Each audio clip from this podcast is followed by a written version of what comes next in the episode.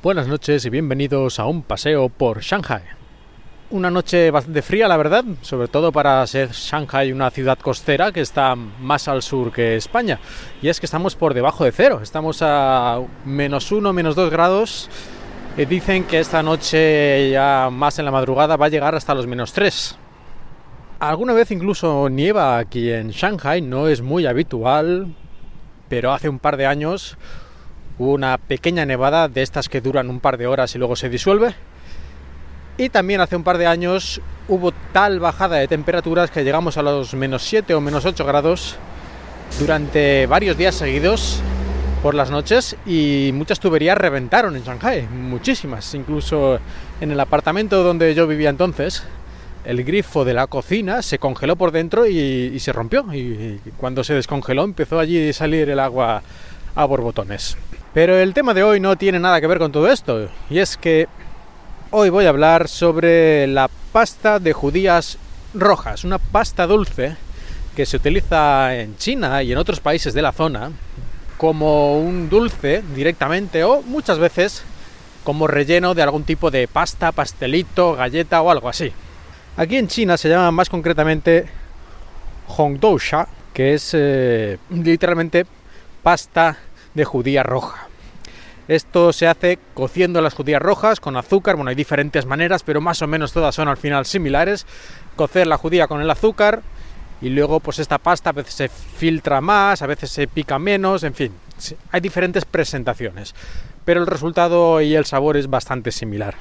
Y la verdad es que el sabor, aunque a lo mejor a muchos españoles nos puede parecer un poco extraño esto de comer judías o habas, alubias, como las queráis llamar, dulces con azúcar, pues la verdad es que no, no es un mal sabor. Es bastante más compacto que una mermelada, francamente. Pero vamos, no es que sea especialmente malo. La primera vez a lo mejor te sorprende un poco, pero te acostumbras y tampoco es nada, nada tan extraño una vez lo piensas.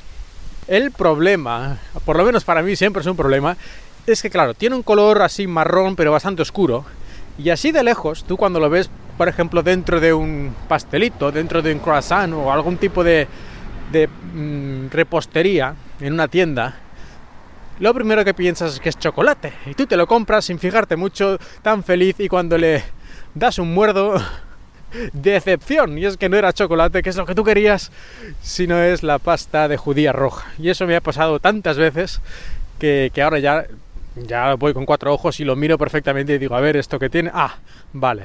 Por lo menos así no me llevo una decepción. Y es que a mí me gusta esta pasta, pero lo que no quiero es una cosa que, yo no esperaba. Es decir, si yo quería chocolate, yo quiero comer chocolate y no pasta dulce de judías. Bueno, he dicho antes que se puede utilizar en muchos tipos de pastelitos y cosas. Y bueno, voy a nombrar algunos. Por ejemplo, los más típicos aquí en China pueden ser los tangyuan, una especie de bolas de arroz glutinoso que van rellenas con esta pasta o otras cosas. También los dongzu, que son una especie de pastelitos también de arroz, arroz eh, también glutinoso, pero en este caso, digamos, no como en forma de pasta, sino el propio arroz envuelto en unas hojas y esto está hecho al vapor o hervido y dentro pueden llevar un relleno que puede ser salado, puede ser dulce y si es dulce, pues casi siempre se utilizan las judías rojas. Y también los baots. Los baots son estos que seguramente hayáis visto alguna vez. Son unos panecillos, unos panecillos hechos al vapor y que pueden ir rellenos. Bueno, si es bautza va relleno, si no va relleno es manto.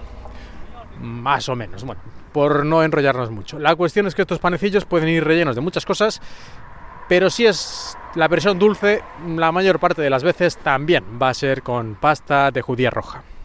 Y esto en China, porque en Japón, como he mencionado antes, también es bastante popular esta pasta. Y hay uno de los usos culinarios que estoy convencido de que prácticamente todos vosotros habéis visto, incluso tal vez algunos lo hayáis comido, y son los dorayaki.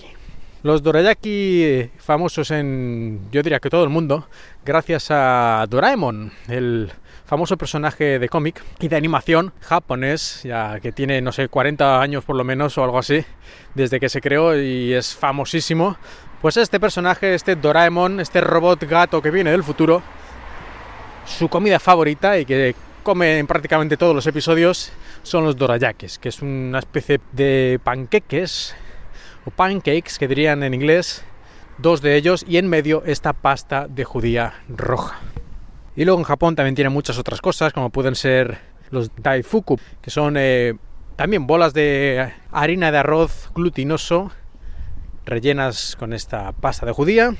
O los taiyaki. Los taiyaki son es difícil de explicar, son una especie de obleas, gofre, bueno, en todo caso es una pasta que se cocina, es una especie de galleta, por decirlo de alguna forma, pero que se pone en un molde cuando se cuece, para que tenga forma de pescado, de ahí el nombre.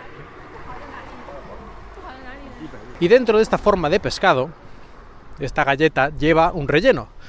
Y este relleno también puede ser de crema y de chocolate y de otras cosas, pero uno muy popular también es el de esta pasta de judías rojas.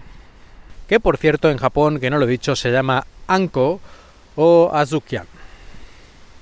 Y este taiyaki, esta especie de dulce con forma de pescado, pero que en realidad es una galleta rellena, lo recuerdo siempre porque cuando yo estuve en Japón durante mucho tiempo, yo lo veía por ahí en tenderetes, en las ferias y en otros lugares así que suelen poner unas casetas donde cocinan estas, estos dulces, estos taiyaki.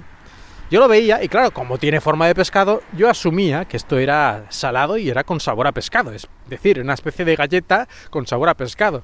Y no me atrevía a probarlo porque, no sé, no me parecía que yo que me iba a gustar mucho. Hasta que un día alguien me compró uno, es decir, pues vamos a ir a comprar unos taiyaki. Bueno, pues vamos a comprar unos taiyaki. Y lo probé y anda, que resulta que no, que esto no solo no era salado, sino que además estaba buenísimo, ¿no? Bueno, dependerá ya de la tienda, del lugar donde lo compres. Pero vamos, a mí me gustó mucho. Eh, creo que en esa ocasión no era de anco, era de, de crema al que probé aquella primera vez, pero vamos, para el caso es lo mismo.